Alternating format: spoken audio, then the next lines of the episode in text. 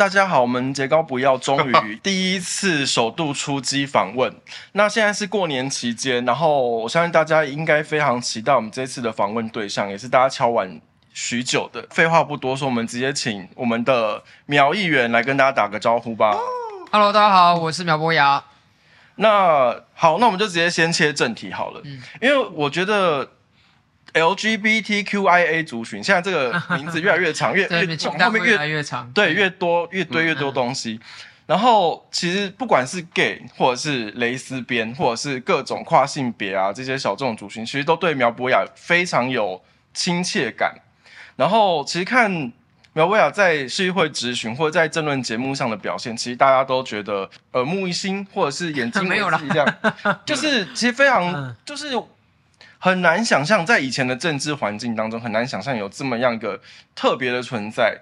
不管是说以男性政治为主的政治界，或者是在主流异性恋文化框架的台湾的政界来说，这样子一个比较少数的性少数的族群，能够为呃身为一个政治人物为大家发声，我觉得大家都很蛮有，就是受到鼓舞的，应该这样说。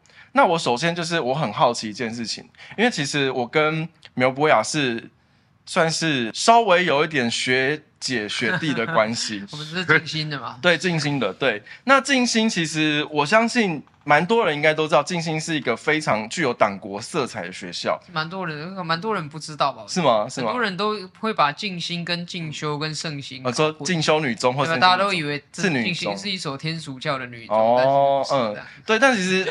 我知道稍微讲一下好了，因为其实静心算是蒋家后代办的学校，蒋纬国对蒋纬国办的学校，所以其实我以前也是在念静心的，然后我对静心的印象，因为其实我也从国国小国中毕业蛮久了嘛，我的印象就是其实老师非常严格，然后校风相对压抑，可能比起隔壁的那个稍微再开放一点点啦，嗯，但其实它对于很多公立学校来说，就是。老师的管理是比较严格的，再加上具有国民党跟蒋家色彩，其实我很难想象在当时你的就学的那个环境之下，就你你身为性少数，就是我该怎么讲比较不会？我觉得我觉得没那么严重，原因是因为我很幸运，就是我功课好，对，然后那个在升学主义之下。会考试的小孩有一切的豁免权嘛？对对对，所以我就是很好奇这件事情，就是说你觉得你功课好，但是你因为我觉我感觉啦，就即便是你现在的样子，就是比起传统对于政治人物的想象是比较叛逆的，对，你并不是主流的那个样子。好，那你觉得你的功课好，它是不是成为你反抗的武器？某种程度上来说，它让我受到的干预比较少吧。嗯，也就是说，我可以想象，如果我今天功课很差的话，那我可能其他所有一切都变得光是被老师打都来不及了。就是那功课好的话，一切问题都不是问题嘛。对对对对，讲白就是这样子。对，那就像嗯，对于我在小学、国中的记忆，大概就是说，大家。老师最看重的就是你考试的成绩，嗯嗯，然后你其他方面其实不要太出格嘛，就是啊，我又不偷不抢，不拐不骗，也没有杀人放火，嗯。啊，也没有去混黑道，所以关于穿着或者是性别特质，这好像相对之下就变成是一个不太严重问题，或者是说也不太会有大人会想要来要求我改变，因为你说。就是有一台车，如果你拿去魔改，万一改坏了怎么办？但但是我记得你有讲过一个故事，就是好像是小学还是幼稚园，就老师，因为我们当时的制服是女生一定穿裙子嘛。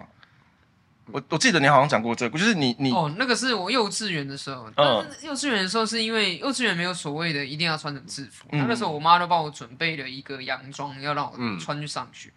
那结果我在家就是反抗，嗯，但是反抗失败，因为我妈是大人。嗯嗯嗯，所以她就把我带出门，但是我一路就还是反抗，一直到进教室前，我都还在反抗。嗯，我的记忆是停在那个教室门打开那一刻，后面什么事有忘记有断片。嗯，那可是也是我觉得经过那个事情之后，我妈可能就有点放弃，要把我打扮成嗯漂亮的他想象的样子。好，那关于你的家庭，我还有一些想要问的，就是刚刚说因为你功课好，其实我。这样好像会有点透露年纪。反正就你当时在静心 就是学霸，我可以直接直接这样说，就是学霸。然后你也算是风云人物。那你觉得这样子的环境之下，因为其实相对压抑嘛，爸妈对于你的性别特质有没有因为你的功课好，再加上你品学兼优的这样的状况，就觉得说哦，没关系，那就不重要，我们就不着重这个部分讨论。我觉得他有点就是确实被课业成绩所掩盖。哦，尤其是我觉得嗯，大人都会有一种说法嘛，就是说啊，他长大就会好。哦，比如说长大你就会留长头发，或长大就会怎么样，那他一种想象嘛。嗯，那所以我觉得那个状态是因为我比较幸运，就是我还比较适应这种考试的制度。嗯嗯，所以其他的这些东西，它就是变成暂时可容忍。就我觉得那个对于大人来说，好像这是一个没关系，你就先容忍这一点。嗯，反正现在看起来没什么大问题。对对，所以我也一直在我后来啦，当然是已经长大之后回过头来思考，才发现说啊，原来我是。在这个升学主义之下，某种程度上，我是被我自己的考试成绩所保护的哦。啊，如果我没有这一层保护伞的话，我觉得搞不好我也会被当成是问题学生，也不一定。那你觉得你有刻意要加强那个保护伞吗？那还是你真的就是这么厉害，就是很适应这样子的考试的环境？我觉得小时候他就是很单纯的一个被灌输说，你就是把功课写完，考试考好就对。嗯，所以我当然也是一定有用功。读书的那个过程嘛，段考啊，或者是学学测、机测的那个用功读书的过程，其实还是有。然后，而且那个时候就是会有一种觉得这是我的专长哦，然后所以我在这方面就是有优势，表现好。嗯嗯嗯，这样。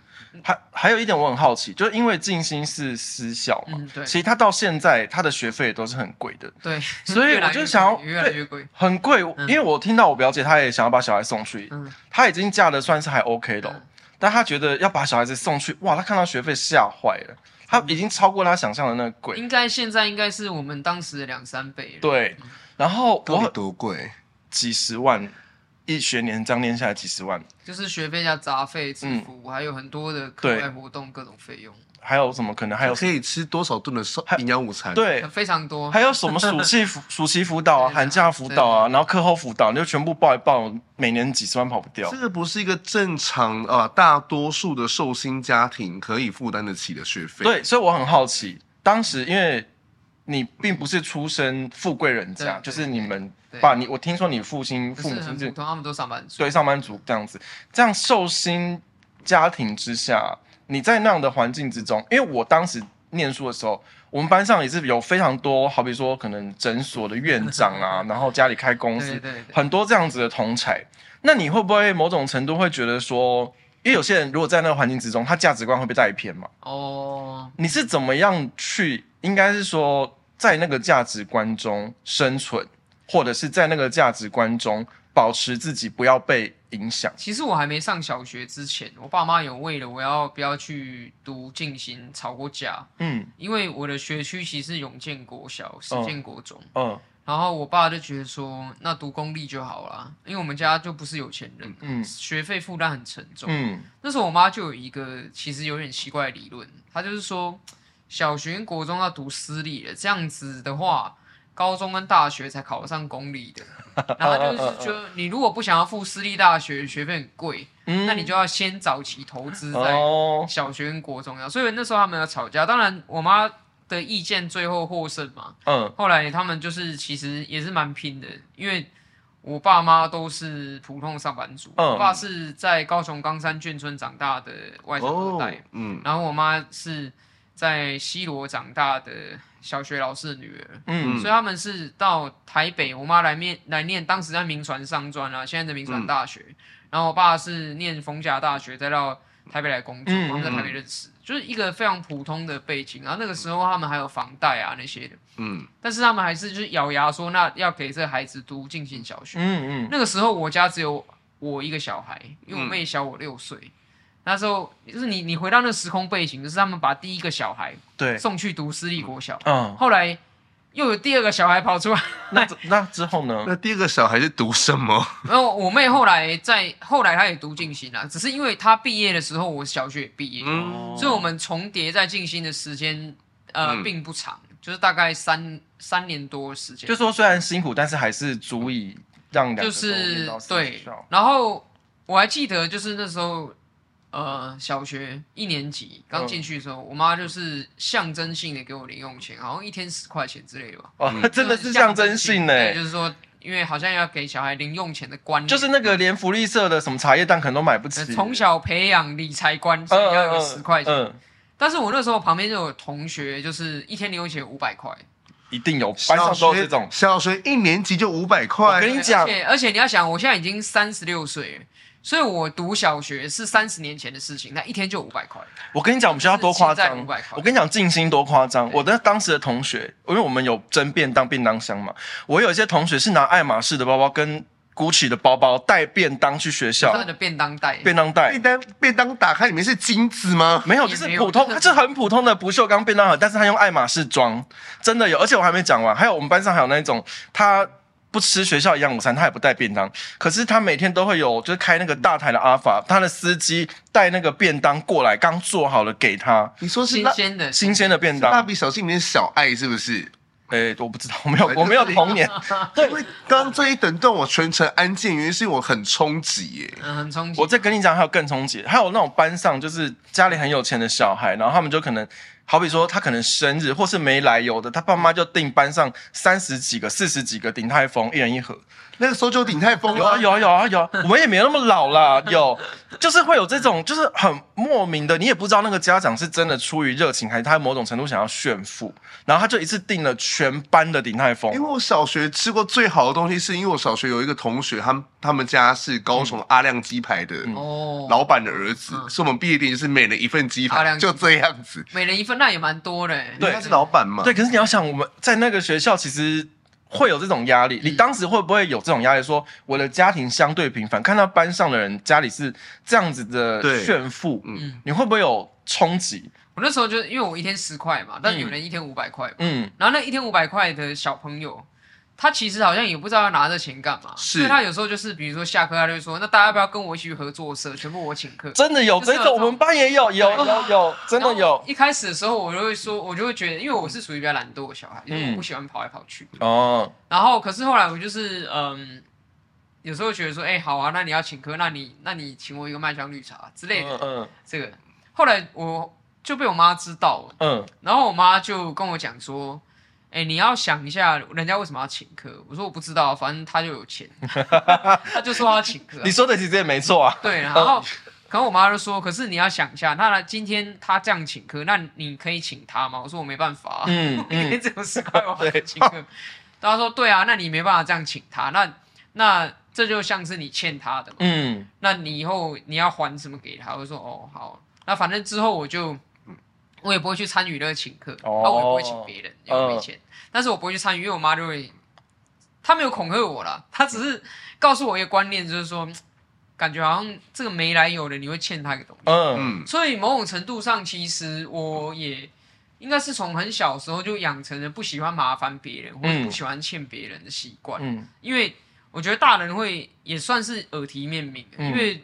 我爸妈一定知道，说我们家的经济状况跟我们同学的爸妈比起来，就本来就是有差距。哦，嗯。所以就是呃，像我的同学很多家里面医生啊、律师啊，对很多嘛。然后有很多小学一毕业就去美国，对，那种非常多。那所以我我应该算是蛮早就意识到这个区别，但是我也不会觉得很自卑或干嘛。嗯嗯。只是觉得。毕竟你功课超好，你你没什么好自卑的啊。对，这是一种一种幸运吧。嗯，就是说我没有什么都比不上人家。对对对对，我有些地方比不上人家，有些地方比得过。嗯，哦，那那就是感觉上好像就是知道自己不同。对，这样。好好。对。那我有个问题，就是像如果功课这么好的一个状态之下，在同才跟老师的眼界里面，你会不会是个更为特别的一个孩子？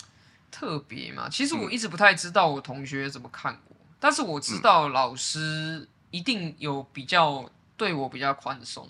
我跟你讲，给个小小爆料，我是你的学弟，我当时你还在就你还没毕业，我也是你的学弟的时候，嗯、其实我差你有几届啦。可是你在我们那一届也是一个风云人物的存在，大家都把你当，因为小时候对于性别意识还没有这么的，呃，这么有观念啊，嗯、就是把你当男神或是当女神那样子。就大家其实我们同届的 小小女生哦，我连我们班的女生也是很崇拜你的，然后男生也觉得。干这人太强了，就是读书也读不过，然后因为你还会上，我记得已经好几次是你好像颁奖还是什么，会在台上讲话什么之类的，哦、然后男生也就觉得哦，要口才也没有你好，然后念书也念不过你，就是你会当成一个偶像级的存在，就觉得大家觉得对你很有距离，其实是这样子的，尤其是我们学弟妹会对你有这样子的莫名的敬仰了。那可是因为我想要再讨论，就是说。你后来是念北一女嘛？对。你当时在静心中小学的时候，嗯、你的个人特质其实算是很出挑的，你算是在锋芒上的人物。但是，因为我们两个是男同性恋嘛，没有念过北一女，我们不知道北一女长怎样，我们只能听别人说，是北一女是一个相对保守的环境。我不知道这是不是真的。没有，这是假的，是吗？这种都是听到错误的谣言。因为北一女相对来说，应该是比其他的市立高中来说更为开放，因为老师们都觉得说你们够聪明，你们要自己读书。我觉得一女中的学生大概跟我背景。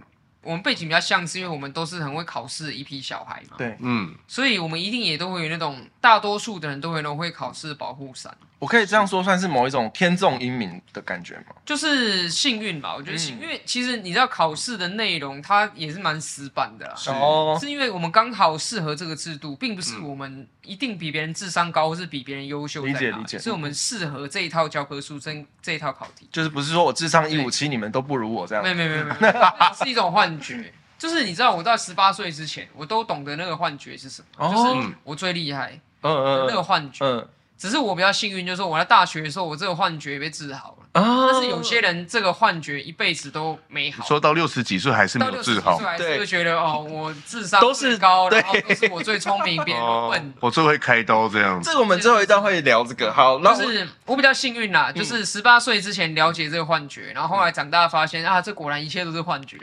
那了解那个幻觉，是因为你在北一女的时候，发现其实其他同学跟同才都跟你一样这么的会考试。对，我觉得北一女的好处是因为会考试，它变成不是特色了，因为大家都是懂懂，嗯，所以你开始看得到人的很多其他特色。哦，像刚前面提到那个静心中小学经验，其实因为静心中小学它就是。在我们那个时候啦，现在我当然不敢讲，嗯、但是在我们那个时候，它算是就是独尊治育嘛，那两德智体群美，它其实是独尊治育，对，独尊考试成绩，对，然后会把什么段考成绩贴红榜贴，对对对，这个现在犯法吧？体育课都拿去教数学，体育课的时候大家都是比较，比如说啊，就打打羽毛球啊，打打篮球再混一下。嗯、可是北女是完全不一样，是我高一的时候突然发现。体育课上的非常认真，嗯，然后美术课也上得非常认真，就是那种过去所谓的术科，一个比一个认真。然后我就突然发现，天哪！我音乐，比如说音乐好了，我从小就知道我音乐很烂，嗯，小学的时候不是有吹直笛吗？对，我永远学不会吹直笛，可是反正国小国中的打混混过去嘛，嗯。可是，在北女，你音乐课你真的混不过去，欸，我音乐竟然高一的时候考不及格，我还要补考。哦，你觉得很，你觉得很冲击？就是我说啊，这个怎么那么难，混不过去？然后你就突然发现说，其他同学什么大家都这么会，嗯嗯。然后美术课也是啊，就是画一个素描，我就超痛苦。我说啊，然后你就看到其他同学有人画的超厉害，超屌，嗯。然后体育也是一样，我记得高一应该是打篮球，嗯。然后还有什么校庆有啦啦队比赛那些，那因为我是跳舞的白痴啊，嗯。所以就是 你就会发觉说啊，自己有很多。不如人的地方，哦，然后同时你也看得到有很多就是各种厉害的才艺，很厉害的人。然后最酷的一点就是，你也不会因为这样就一直觉得凡事会比下去又没有自信。嗯，因为北女中它创造一个氛围是，大家只要彼此欣赏别人厉害的地方就好。嗯，然后你不需要去觉得自己被比下去，或者是不需要觉得说自己哪里不如人，反正大家就是去做自己喜欢的事。嗯。所以那种自由的感觉，是因为你在这边，你你是作为一个人被看到，而不是一个考试的分数。我看到你，呃，我觉得你这个机测会考得很好，你是本校有望第一个挑战机测满分的学生，或者是你未来就要上第一志愿，不会在北语中，就是每一个人作为人的特色会出来，嗯，然后大家也不太会去关心说啊，这次考试的名次大家排怎样，谁是第一名。当然我们会知道班上有哪几个是功课比较好，考试考得比较好，但你就是知道。就像我们知道班上有谁会跳舞，就不会把它放大。对，嗯，对，所以，我我觉得那个那段时间的珍贵性是在于这，在那里我们我啦，我学到什么样叫做一个完整的人，嗯的各个面向能力。嗯嗯、因为你后来也是念台大法律嘛，对，对，那你就是说你大学的学科其实也是跟人。跟法律，甚至是因为法律某种程度上它会涉及到政治的方面嘛？对，所以你一直以来，我可以这样说，你从小学到高中到大学，其实一直是频繁的跟人、跟法律、跟政治这样子的接触。那我很好奇的就是说，你是在怎么样的一个当下，就是确立了有一个往政治发展的念头，跟这一切的成长背景有关联吗？哦，我会从事政治工作，其实是很偶然。嗯，因为我本来在大学毕业之后，我就是直接出社会工作嘛。嗯，因为我不喜欢读书，嗯、我觉得窝在桌子前面十二个小时，就是为了考研究所或考国考，是我非常没办法忍受事。嗯，所以我大三我就决定我不要考研究所，然后大四的时候就是一毕业，然后我妈就会骂我，说你怎么赖在家里也当米虫？嗯，然后那不然我就立刻出去找工作。嗯，所以我一大学一毕业我就变上班族。那本来做了也跟政治完全无关。我本来一开始在一个律师事务所做法务嘛，后来去一家科技公司做法务。嗯，那是因为一个偶然的关系，然后开始接触呃冤狱救援的哦运动。哦、对，然后从接触郑信哲这个个案开始，变成郑信哲案的志工，然后开始救援这个呃冤狱当中的这个死刑犯，然后接着投入。司改运动变成全职社运工作者，嗯、一直到二零一四年参加三一八。嗯，这一一路以来都不是我刻意规划好的人生，嗯、都是遇到了。OK，好，那我觉得这是值得做。那我可以说，你进入政坛的那个转折，或是说奇异点，嗯、就是来自于这个冤狱救援的这样的社工的一个状态吗？呃，比较像是在三一八运动之后。OK，, okay. 因为三一八运动它确实是台湾有史以来。能量最大的一场社会运动，嗯，是到现在为止好像也没看过超越它的能量。嗯嗯。那可是，在这样的一场社会运动之后，当然我们挡下了服贸协议。嗯。可是，在政治上面，你会发觉很多东西是停滞的。比如说，二零一五年马英九马上去新加坡跟习近平握手。嗯。哦，然后呃，虽然他是一个民意支持度只剩下九点二趴的总统，但是大家都拿他没办法。是。所以你。从这里面也看到了社运它有一个极限，那在这个极限之外，其实是需要在政治上有力量，才能够推动很多的改革的。所以在二零一五年的时候，那时候记得是范云跟吕新杰来找我说，他们要成立一个第三势力的政党，然后社会民主党，问我有没有兴趣加入，有兴趣选举。当时我就是觉得说，对啦，这件事情需要有人做嘛。对，那。如果我只是期待别人来做，那我们也不知道这别人是谁。对对对，嗯，最后我就觉得好，那既然我也没结婚也没小孩，我一个人吃饱就全家吃饱，嗯，所以感觉好像可以有这个条件来 nothing to lose 这样就赌一把。对，因为我不会像有很多人，他们是要照顾全家嘛，嗯，所以政治工作这一条路，他如果失败了，嗯，啊，他可能整个家庭都会受到影响。对对对，那我有个问题，还好，就是。当初为什么是吕新杰跟范云是找到了你？哦，他们的说法是因为他们觉得，第一就是我们同样都在社运界，嗯、然后我们知道彼此在这个社运界上的努力，我们知道我们是理念相近，而且是经得起检验的嘛，不是因为一时一刻啊，为了什么样选举的利益，我们要跳出来说啊，我们支持同性婚姻或干嘛？是。长期以来就是认同这样的理念。嗯。那第二个是，呃，范云的说法是他觉得我有这个能力跟意愿去跟不同意见的人沟通，然后他觉得这个从事政治的时候很需要这样的特质。对对对。那我还想问，就是说，因为你算是你像你刚刚说的嘛，你一个人吃饱就吃饱，就全家吃饱，你等于就是说我可以说你没有家累，没有后面的那叫什么公骂要照顾嘛，公骂，所以你没有没有，对你没有政商，你也没有政商关系，你没有特权。然后你又算是女性，然后你又是女性当中的性少数，所以你在这样子一个相对保守，因为我知道你的选区非常特别嘛，嗯，文山跟大安，它就是算一个，大安就是深蓝选区嘛，文山更深蓝嘛，就是你在这样子相对保守的环境之中，你真实的感受是什么？真实的感受就是说，面对选民的时候，你真正感受到是什么？因为我们 OK，如果说有些政治人物。呃，他一定会说哦，在地方上很受选民欢迎，都 都会这样子讲嘛，就自己打给自己打鸡血。可是你实际上接触到，我好比说文山区好了，文山区很多就是很多老人长辈非常多，比大安区还多嘛。那你真的面对到他，以你这么特殊的存在，对他们来说，你一个非典型的政治人物。我觉得从事政治哈，有一个好处是，你真的可以接触得到形形色色不同的人，嗯。嗯，然后也会打破你对这个社会的刻板印象。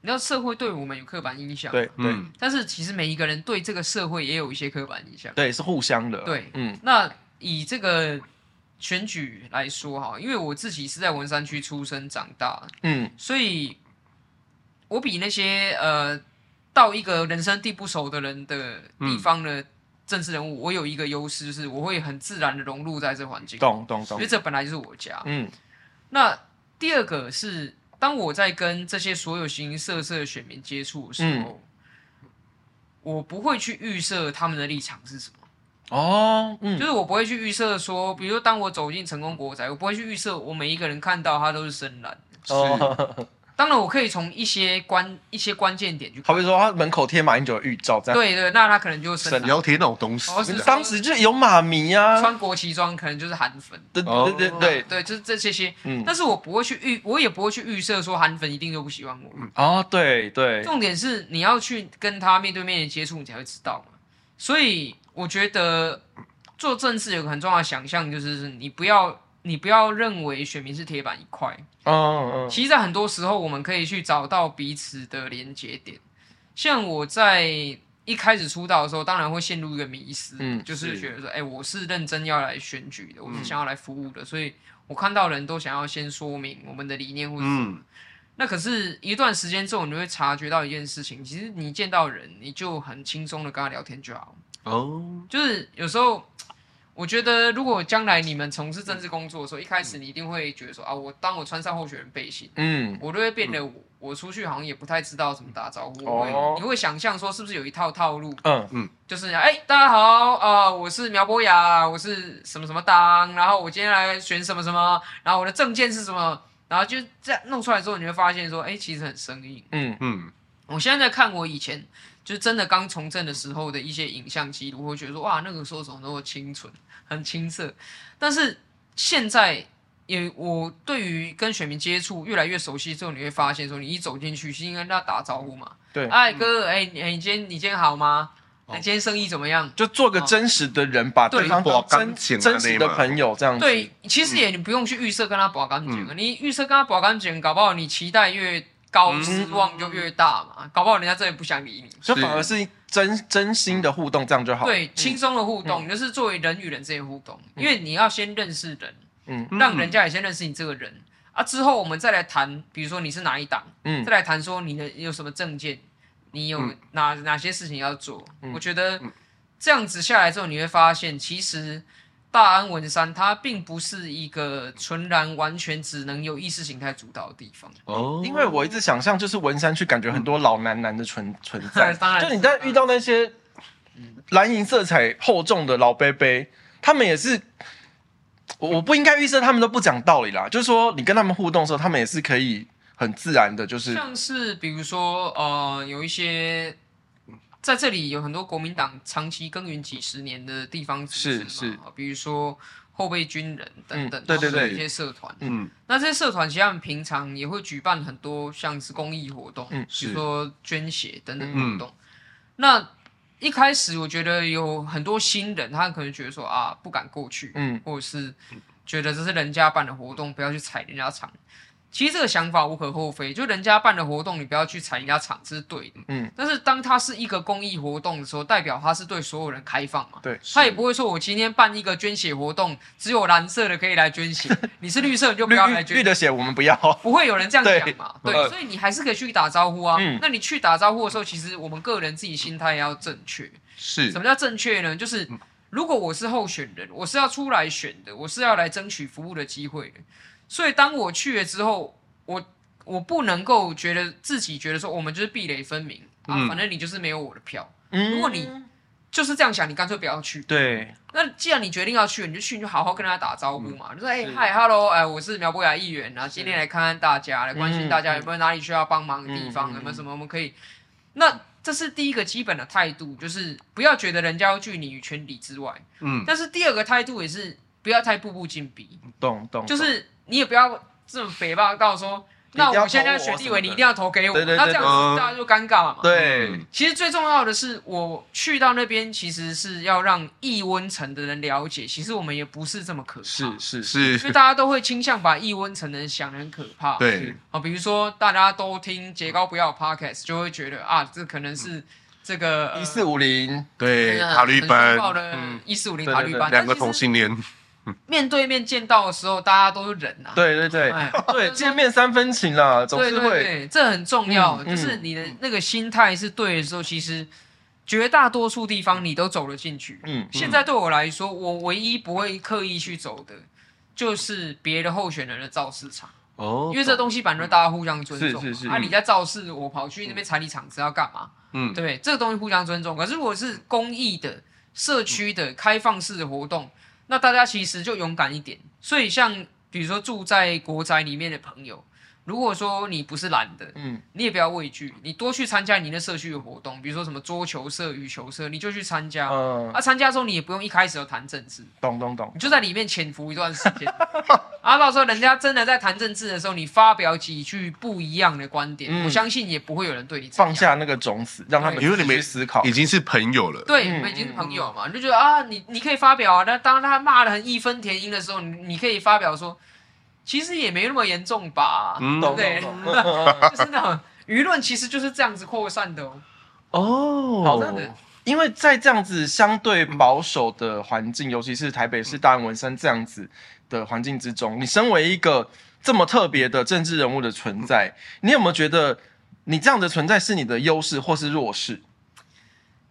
绝对不会说是优势的啦，因为就像就像有很多人讲说。啊，你家里很贫穷，这算是你生存的优势或劣势？嗯，当然，一些场面化的人，他一定会讲说、嗯、啊，我因为贫穷，所以我特别的学习到了毅力，然后学习到了不服输的精神，嗯、什么什么，这是一个场面化。因为如果可以给你选的话，你绝对不会选说我要这么贫穷。就是那如果说除了政治能量这方面呢、啊，在于对于议题，嗯，或是在对于法条，因为好比说。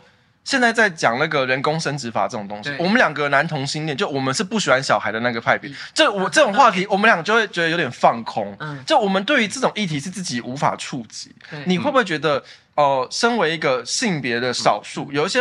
议题，你可能就是因为我有一次看到你的直播，好像是谁有个气垫粉饼哦，对，林亮君、啊，对，林亮君用个气垫粉饼，然后你就满头问号嘛。嗯、但我们两个同性恋就我两个 gay 就懂懂，对什么气垫粉饼，就是也了解，对对对，就是 就是有时候遇到这些个别的单一的议题或者是话题的时候，你会不会因为你身为少数，那你会不会觉得这是你的弱势？所以我会保持着开放的心胸去了解。哦，然后就是林亮君拿气垫粉饼出来的时候，我就会问他说：“他说是气垫粉饼，他说那气垫在哪？” 我就会去问他。哦，我就会去，我就会觉得说：“哎，我想要弄清楚这个事情，嗯嗯嗯，这样，因为我觉得我算是对于世界有好奇心的人。哦，就是我我不是那种很外放，其实我很内向，但是我会想要了解事情，懂。所以像我自己的家庭，像。比如说，好省级的观念的不同，好了，我爸爸是外省二代嘛，那我妈妈是所谓本省人家庭嘛，是。那所以，我从小的时候，其实我就会去观察我们家里的长辈，他们在讲，比如说看新闻，然后会有些评论，嗯、对。那有些评论说他们要讲什么内容，然后我爸爱看政论节目，我就会跟着他看政论节目。然后我去我妈的爸爸，就外公外婆家，然后就看到哦，有陈水扁的帽子或什么，嗯，就是我去观察这些东西。虽然我自己个人不一定有这样的体验，但是从观察跟从问问题开始，嗯，像是我在嗯、呃，比如说我们自己 podcast，就是有时候偶尔其实还是会聊一些网络上在讨论的感情问题，嗯，是。那我自己当然不见得会有这个经验，嗯嗯，但是透过去聊这些东西，我也会觉得说，OK，好，我好像有了解更多。那你现在会用气垫粉饼了吗？我还是本人不会用，但我了解它的那个粉底液是存在于那一片东西里。对对对。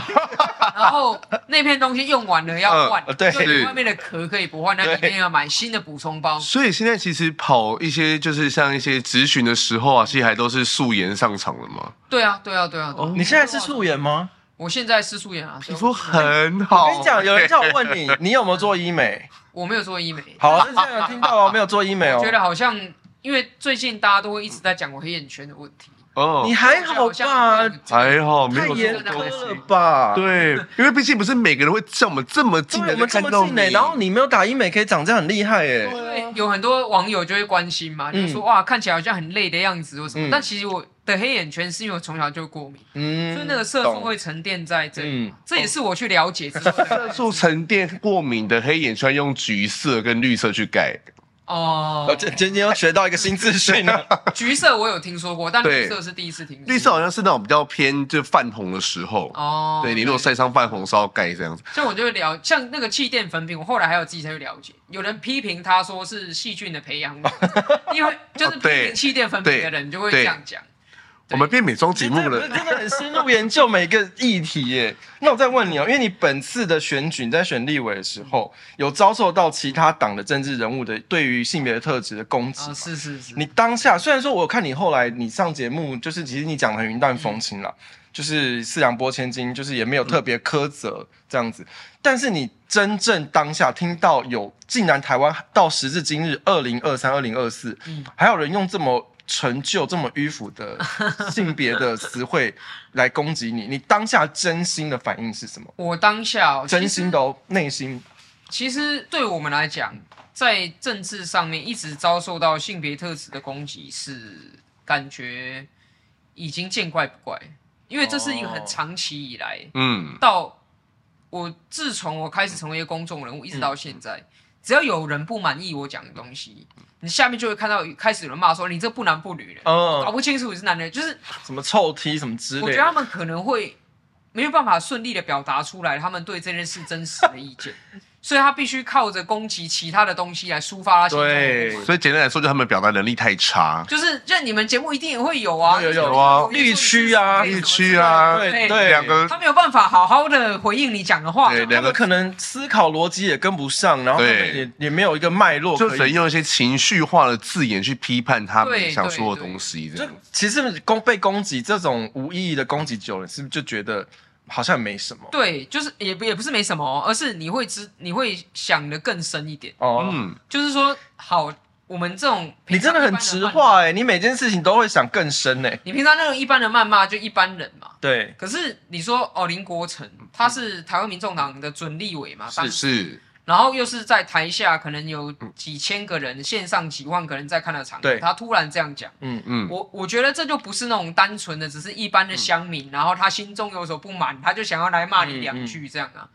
那所以这东西一定是背后有一个政治考量，跟政治哦，对对对，所以你思考背后的盘算，就是就那个专业上面来说，我们就觉得说，OK，好，那这是这可这次是一个政治攻击嘛，嗯，那这个政治攻击它的目的是什么？它的目的可能就是要。催出那些比较保守的选票。哦，你真的是不愧是学霸哎，怎么会想到这么多东西？我们可能就觉得算了，我们两个就觉得说这个白痴只会攻击我们自己。算了算了算了，对，就可能因为我们工作的性质，嗯嗯，就是这是我们的专业的一部分。嗯，有点像说，好，你们如果说像是比如说啊，做时尚产业的人，嗯。好，今天哪一个设计师带了一个什么东西出来，你立刻就会开始想说，哦，后面的是他下一季要出什么？对，或者是皮是跟哪家厂商叫了，他大概叫多少啊？大概多少钱？这样对对对对对对对。所以我们去看别人讲那种话，就是 OK，好，你现在讲这个，你原来是这样哦。所以你们会去思考说，他今天讲这个东西，根据不同人说的一样的事情，会觉得说后面的一些意涵跟他所要争取的，他所想要的东西目的是不一样的，或是至少我们应该要去。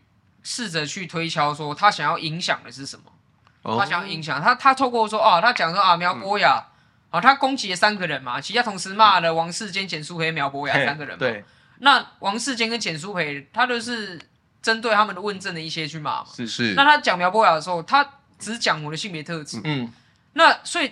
这意思就是说，他想要影响的选票是什么？嗯，他是不是想要带动一些呃，其实比较保守的人？对，他也许觉得我的问政还不错，是。那这个时候他可能就要提示他一个说，哦，可是不对哦，他的性别气质很奇怪。嗯嗯哦，然后就因为投票其实它是一种非纯然理性的，是是。你有时候你看一个候选人，你盖他或不盖他，可能也只是因为他外表，或是因为他的不喜欢。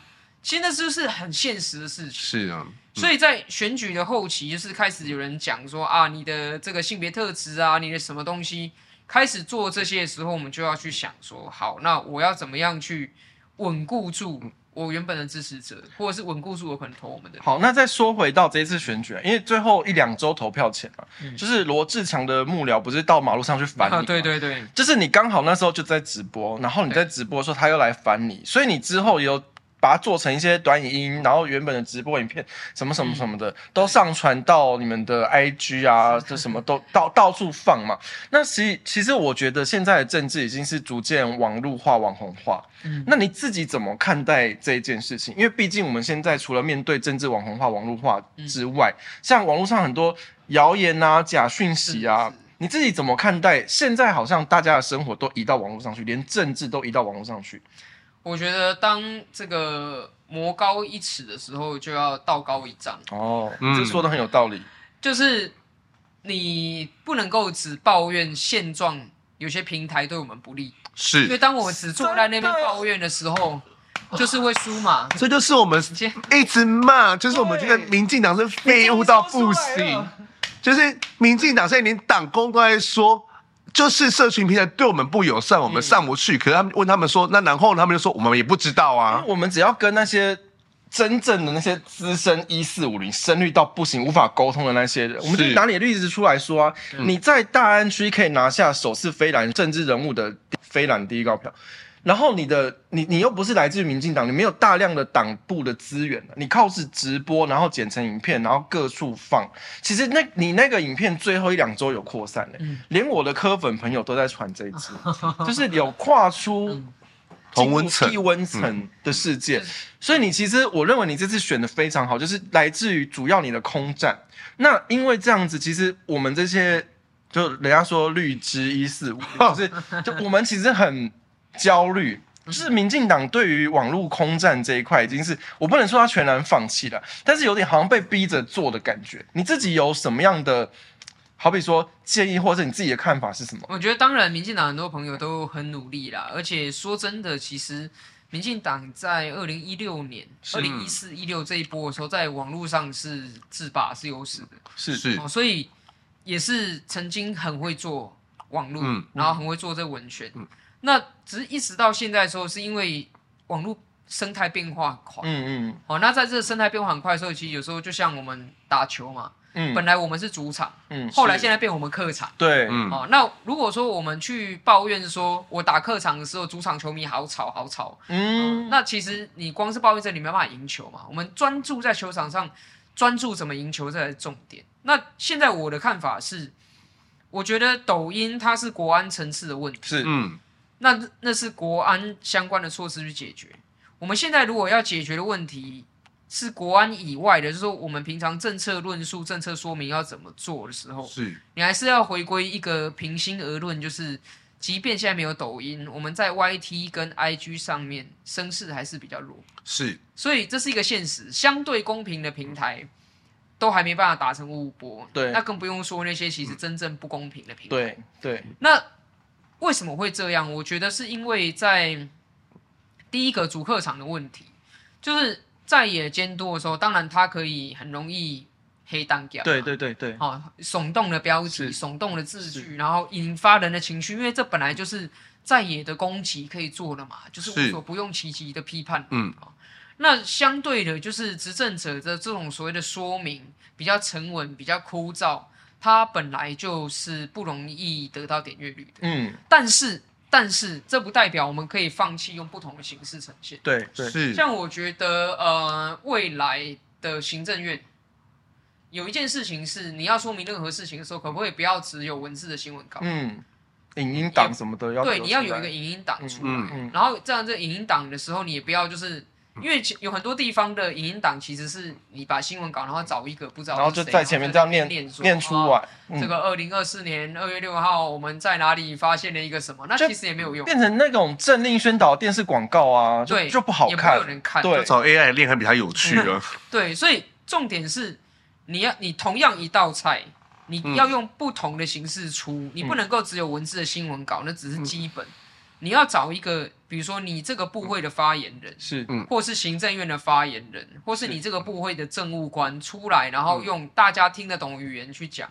我举个例子，像呃交通违规记点这件事，当然它是为了要缓解行人地狱的情况，所以交通部推出了交通违规记点，想要让交通的秩序能够。恢复安全，嗯。嗯，那可是同时推出来之后，就有一些职业驾驶，比如说货运的、计程车的，很反弹，嗯嗯，因为祭点到了之后，他们的车要被调扣，牌照被调扣等等，他们就是等于失业，失业就不能工不能工作。那这个问题出来之后，交通部又有调整哦，他真的有调整，就是祭点的措施有一部分就暂缓，嗯。嗯，可问题是没有人知道他有调，对，没有资讯没有下落实到民间。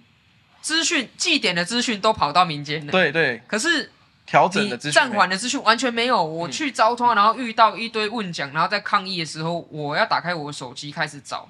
我跟他们说已经暂缓一部分，他们说哪有，不相信。嗯，然后就开始找，结果我开始找好用的资讯都是媒体自己做的。对啊，就我要拿媒体报道出来，然后说，哎，你看这个标题有没有？下面有个图卡已经暂缓，我要拿给那些大哥看。然后他们来说，哦，真的有暂缓。我说对了，你看我传给你们，就是像我们节目，就是我们常常说，为什么这些辟谣的资讯，或者是对这些新的政令，都是好像都是我们这些义勇军，我们这些自媒体，然后在网络上这边丢，好像都我们在整理。对，有时候真的会做到有一种觉得好累哦，老子不干了。你你你是你又不是专职在做这个，就是闲暇时间做。府院党没有给我资源呢，然后我还要帮着我，我为了我的政治立场，我喜我喜欢的政治理念，帮府院党去捍卫这些事，然后还要被一些资深的一四五零说我们就是欠骂。对，就是对，就是有时候真的会做觉觉得说啊，干你俩算了，我不要做了。我问你哦，你身为政治人物，会不会就午午夜梦回、夜深人静的时候，会有一种觉得干老师不想做了？我觉得那种讲真心话哦，情绪一定是会有啊。嗯，啊，比如说啊，我做个劳官还还没个劳农，对，我连续一千八百天工作那么认真，嗯。啊，结果就是还是这样，大家还是，呃，选择认为我比较有资格做立委，那我做那么认真干嘛？就是这种情绪性东西一定有。嗯，但是我觉得哈。政治的专业之一就是你要妥善的管控你的情绪。哦，对对，你如果不能妥善管控你的情绪，就在那个市议会敲桌子，你很容易会让人家觉得你是妈宝或者巨。对，就是这个这个不好啊，因为管理一个国家不是靠情绪就可以管理的嘛。那所以对我们来说，管控情绪，适当的管控情绪是我们专业工作的一部分。那其实做政治哈。讲白了啦，我们这个行业真的就是不爽不要做，嗯，因为你如果不出来选，你就不会当选。好，那既然说到这个啊，那我很好奇，就是你的家人，好比说你爸妈，对，怎么看你现在的政治工作，跟你现在的政治成绩？怎么看哦？我觉得他们应该就是非常的烦恼，也没办法阻止我。然后，但是他们应该也是会祝福我能够做得好了，因为。讲真的，就是我家里面家人的政治立场跟我不全然一样，懂懂，全然一样。然后第二个就是做政治，其实我们认真做、干净做的话，也赚不到什么钱。是，那你身为市议员呐，就是你这些事情。好比说，你要选民服务，你要咨询，你还要准备咨询，然后上争论节目、上新闻性节目、谈话节目，你这些事情，你每天要花多少时间准备？然后这些林林总总的事情，哪一件事情你最累、你最烦恼的？我是工作狂，所以我的我除了真的在睡觉熟睡的时候，我大概我的大脑里面都有一部分。脑子停不下来，或者是在想工作哦。因为他的手机有没有？你现在用一个 app，其实你后面有十个 app 多工处理运作。我有点这样，所以跟我相处的家人朋友应该是也会有时候觉得有点无奈，嗯，因为我会有时候讲讲话，然后手机拿出来就我就开始处理一件事，然后就掉到我跌到我工作里面去，嗯，就不在现场了。所以呃，应该说是除了真的少数睡觉时间之外，其他的时间我都一定会带一点工作。你这样睡得着吗？呃，还是可以啊，因为有时候，哎、欸，其实选像选举的时候，大家如果看直播就看到，坐在车上不动三分钟，好像打瞌睡，嗯，就觉得很累，但是还是有体力的问题。嗯，那你觉得哪一件事情是你做的？就这些刚刚讲举例这些林林总总事情，嗯、哪一件事情是你像？因为像我做 podcast，我最讨厌的步骤是剪片，哪一个事情是你最讨厌的？应酬哦，social，对，因为我对于社交其实非常不擅长。你比较喜欢做实事？对我，因为我真的是一个比较内向的人。嗯、我小时候是那种不讲话的小孩，那现在是因为工作关系，所以一定要不断的练习。可是议员这个工作，与人的工作，其实跑通也是很重要的。对对，他是不可能跟就是完全不管自己选区，然后跑去屏东跟公鸡咆哮，就是一定要跟选民接触，所以 对，就我们一定要逼迫自己把这件事做好。嗯嗯。那你对于就是所谓的应酬这个文化，你有什么想法吗？应酬文化，我觉得那是台湾，我真的是秉持善意去了解它了。嗯、那在台湾民间，现在当然还是有为数不少的民众会觉得你出现代表你重视我，哦，是是是，他会有这种感觉。嗯，所以那种所谓“拔干净”的说法，应该是你要让人家感受到说，哎，你是一个找得到的人。首先要先有信任度啦。对对对，嗯、所以在民众的观念改变之前，其实政治人物都还是要去做这件事情。那我问你哦，你有没有什么你心目中你最想要推动的议题，或者是好比说法条？可是你觉得那件事情真的太难，有没有这样子的存在？我比较务实，所以我知道这个东西推出来很难，或是推出来有反效果的时候，我就不会去硬要推动这个。就是主要还是帮民众争取，就是民众。对我来说，当然像我们这次选立委跟第一次选立委，嗯、我们在意的议题其实都是一样相同的，包括我们在讲居住正义、人本交通、哦、是是性别平等嘛，是。然后还有呃劳动环境、劳动条件，嗯、还有老人家的照顾、长照跟小朋友的幼托。嗯、另外，当然，身为台湾人，绝对不能够忽略掉务实外交跟国防自主，是是这几项。那我觉得在这几项里面。其实我假如我在立法院的话，我会优先去推动的，一定是跨党派可以接受或有共识的事情。嗯嗯，因为能做的东西要赶快做。是是是。那大家没共识的东西要赶快说服。嗯，对。我觉得不能够省略那个说服的过程。哦。我们至少要争取到这个社会上，好歹你民调做出来要有四十趴。嗯嗯。你民调做出来还没过半没关系，但我觉得好歹你民调做出来有四十趴的时候，它会是一个比较。强韧的社会基础，对，有点像是我们在讲同婚这件事。是是，同婚它经历了大法官，经历了公投，又经历了国会三读通过法律。嗯，它是台湾史上第一个这么完整的走完所有民主程序之后，我们现在有一个暂时的共识，就是专法嘛。是，对。那这件事情某种程度上，它就是一个说到最后一关哈，大法官释宪也做了，公投也也投了。最后一关，那时候行政院选择推专法，我是支持的。嗯嗯，因为专法就是那个时候我们所能找到最好的平衡点。是是，那大家就不要再去想说不行啊，可是这个隔离且平等不是真平等，因为。你如果要坚持你百分之百纯粹，那你就不可能在二零一九年的时候得到专法。一直去纠结那个一定要一步到位，你反而大家没有交集。对，像是某些立委就坚持一定要一些非常打高空的法案，不过就咆哮。你有什么想法吗？我觉得那是一种行销的手法。我也觉得，呃、是是是，他是在标榜他的市场区隔，只是在作秀。但是他没有办法帮助我们的，嗯、就有时候进一百步。跟进五十步，嗯，我们当然想进一百步嘛，是。可是如果现况下进五十步已经是现况下最好的选择，嗯、那你要赶快先拿到进五十步这个成果。所以苗议员，你认为说政治其实就是一个互相妥协跟折中的一个艺术的一个过程吗？政治是最小妥协的艺术，嗯，妥协它只是一个手段而不是目的哦，嗯，那我们。政治的高端跟低端呢、啊？嗯、高手哈跟新手，就是在于你能不能够去抓到什么是最小妥协的那个美感。嗯，新手就是要么就是绝不妥协，嗯，不然就是一下子都放弃，嗯，那是过犹不及。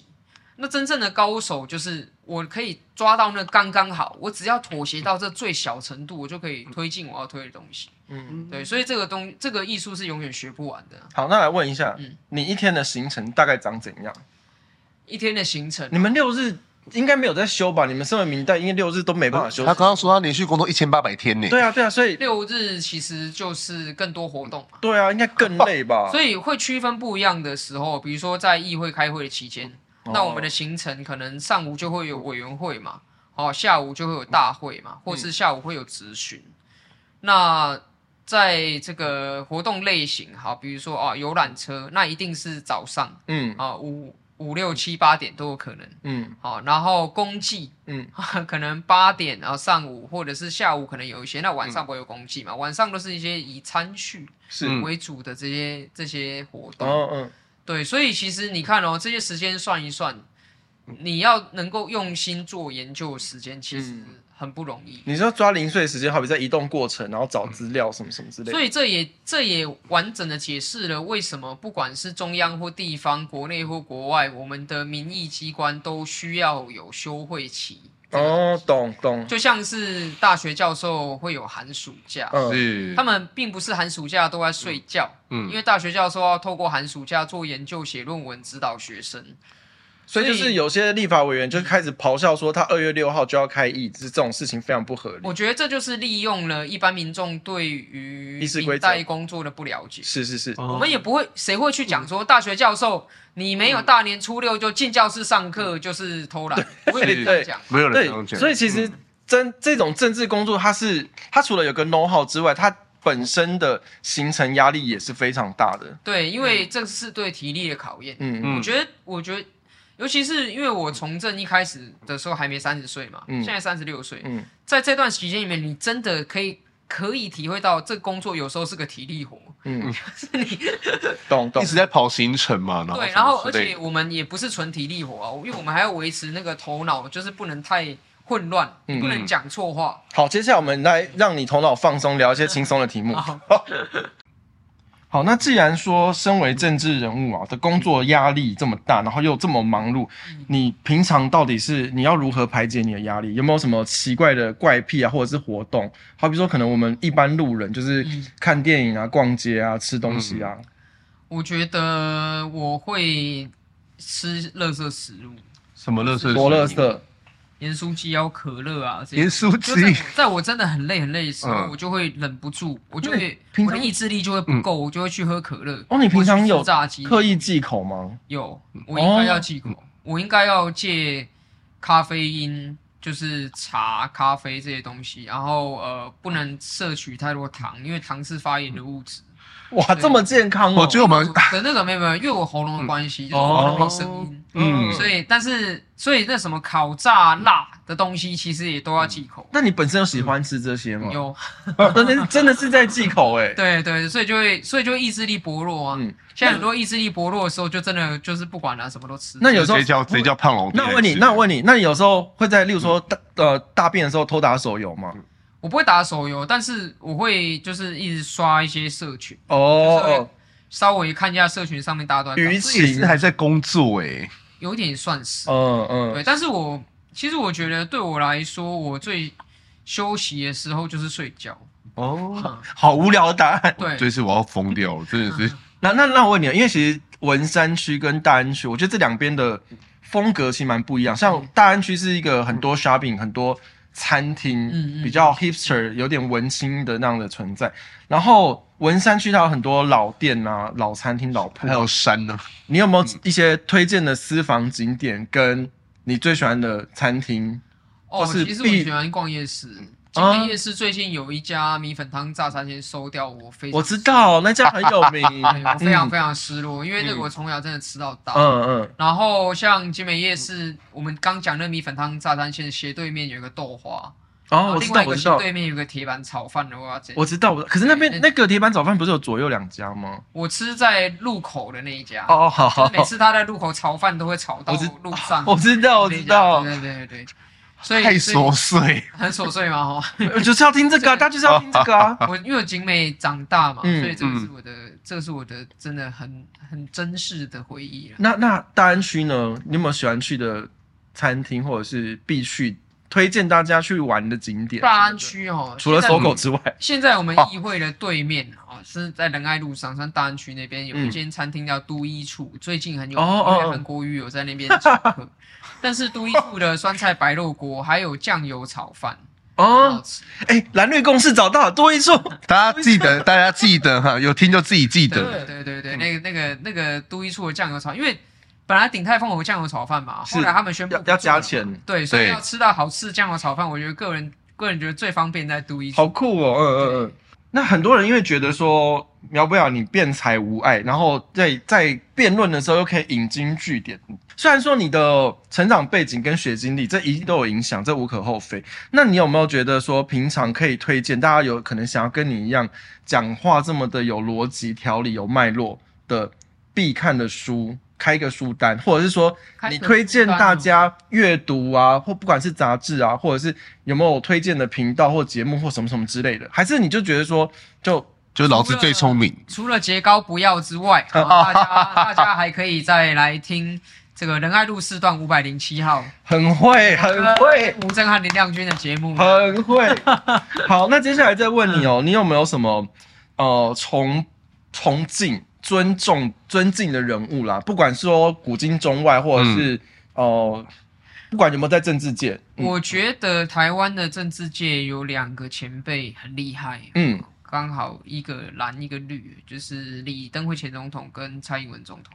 你这个蓝营会说，你那哪算？你那个假蓝？对，那个不是蓝。人家好歹也是以你国民党总统的对啊，他是当完了他的总统任期啊，你不能够自己不喜欢就把他切割出来。他们就最会这样啊。那个那国民党会说那是蔡英文的爸。对。如果如果国民党认为李前总统不是他们的政治资产的话，嗯。这就完整的说明了为什么国民党现在会衰败的原因。嗯，因为国民党很努力的想把所有一切台湾的元素切割出去嘛，嗯，死抱着那个中国国民党的招牌嘛。其实我讲，如果国民党他在十年前就转型变台湾国民党，今天没有民众党空间，对，今天就不会有柯文哲的空间。是是。那以前总统第一个，他台湾的民主先生，七次修宪，然后呢？总统直选，嗯，你为什么要否定他？嗯，你应该把这个纳为说是你国民党之。对，我我沾光，我收割都来不及了。对啊，结果他现在为了意识形态啊，说李登辉是绿的，好啊，那就代表台湾的民主都是绿色推动。对啊，都没有你国民党的角色啦。我真觉得没有人可以吵得赢他，哎，没有不可能啊。所以我觉得李前总统跟蔡总统都是，嗯。很能忍辱负重，是是是，同意。就在政治上面要做忍辱负重这四个字不容易，嗯、所以常常咆哮跟要么就是打桌子，这些人就是走不长久。是一个行销啦，销但是这样子的品牌能否受到市场多数的支持？嗯嗯，我觉得这个有待考验。对对对，好，那再来问你，刚讲完你尊重尊敬的人，我们来讲一下你有没有最讨厌的？不管古今中外哦，不不不一定要政界，我们可以低调，啊、你可以说说喜欢最讨厌的。最不喜欢、最讨厌的，我觉得如果习近平可以赶快退休会不错。你看，懂懂。对对，台湾跟对中国都会不错。懂懂懂。那因为刚刚讲习近平嘛，你怎么看台湾永远的难题中国？我觉得其实能不能和平，就是在中国独裁者的一念之间。嗯。因为台湾现在没有反攻大陆了嘛。是是。我们现在也不想跟。中共抢这个世界上唯一合法正宗中国的代表权了嘛？嗯，所以现在其实是一个我们可以就是只做邻居就好，很重要的一个历史时期。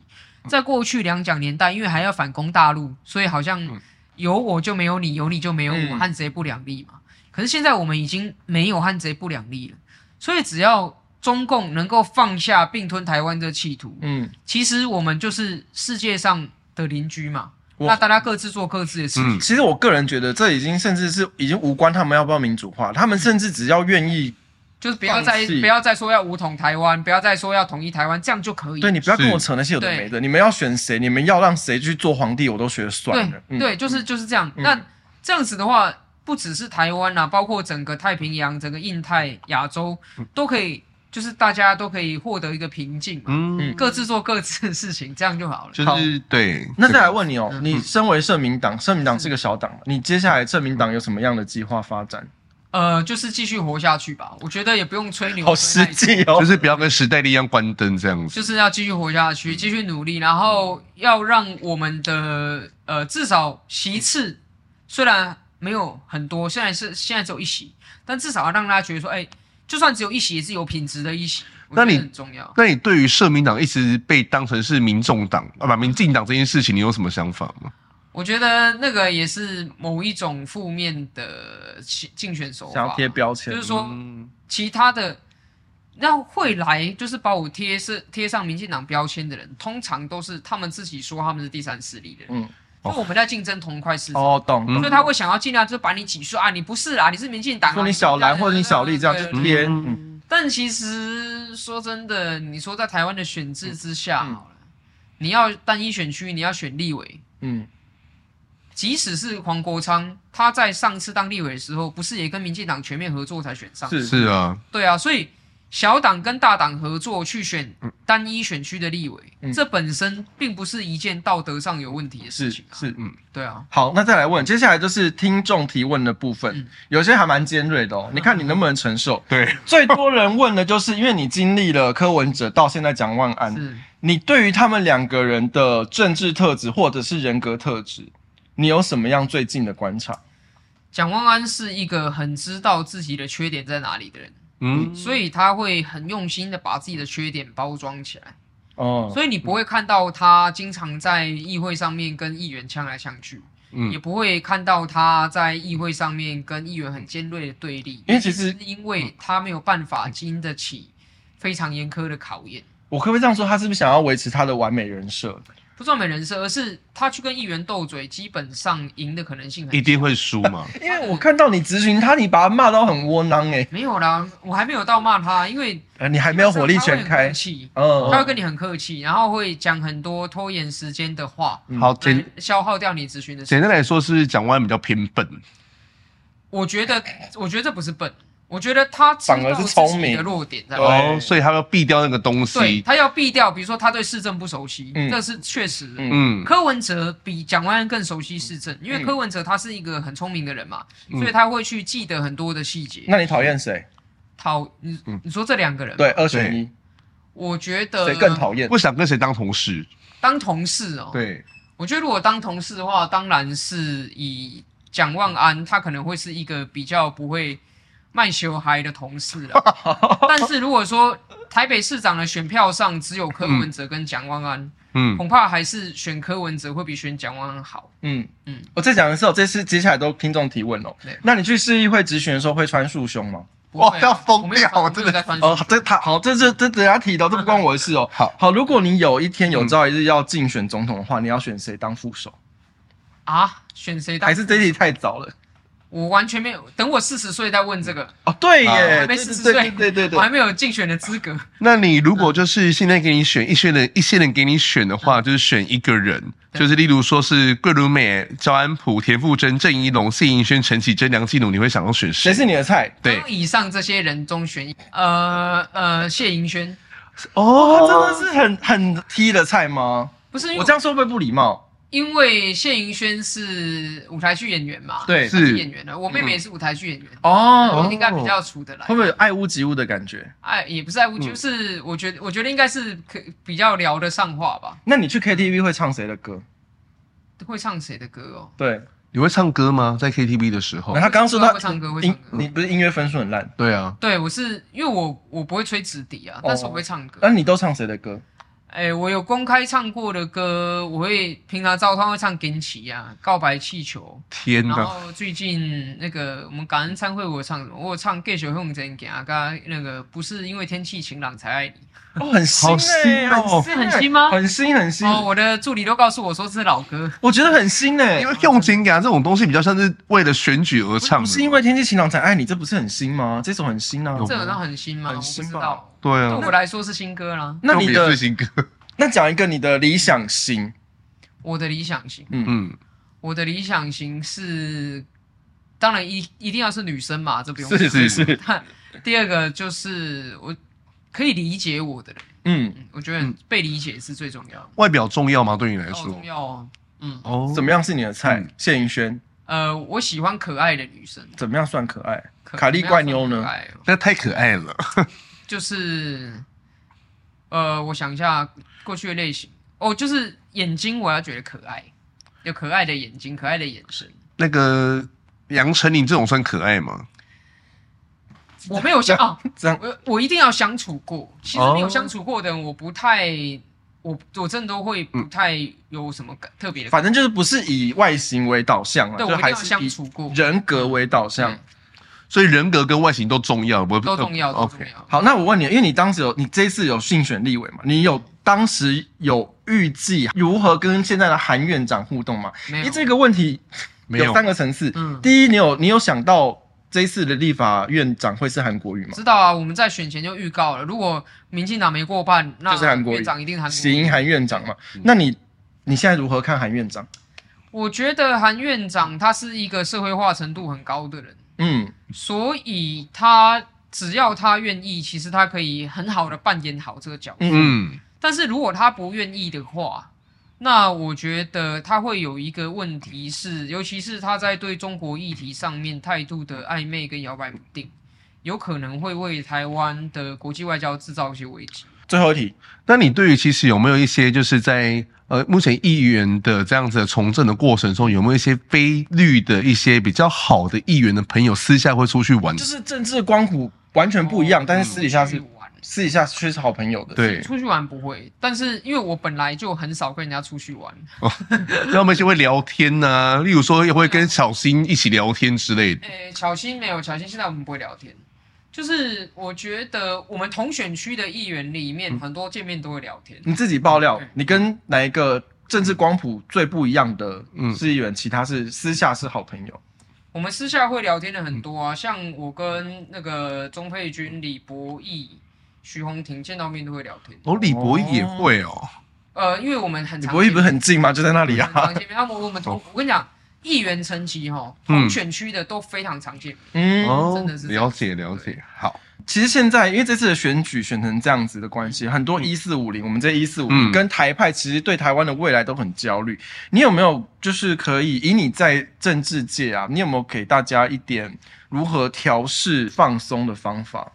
我觉得大家要把时间的尺度拉长，嗯，来想，嗯，就是台湾不是只有近十年，嗯，台湾人有没有奋斗四百年嘛？那、嗯、不要讲那么长，从一九八七年解严之后到现在三十几年的奋斗下来，嗯、其实现在的环境跟以前相比已经好很多了。嗯，对，那就是上一代等于是白手起家嘛，嗯、把这个民族的资产传给我们，嗯、所以我们这一代我们就要注意，第一不要败光家产，是是，再累积一些再传给下一代，这样就好。嗯，所以不用太过于焦虑说怎么办，因为。我们上一代的环境是什么都没有，一片废墟当中打造起来。哦、是。那我们现在当然有很多问题啦，可是这些问题也不是焦虑就可以解决。是。所以不用焦虑，只要去想说我们在自己的位置可以做些什么事，然后努力的去做自己可以做的事，这样就好。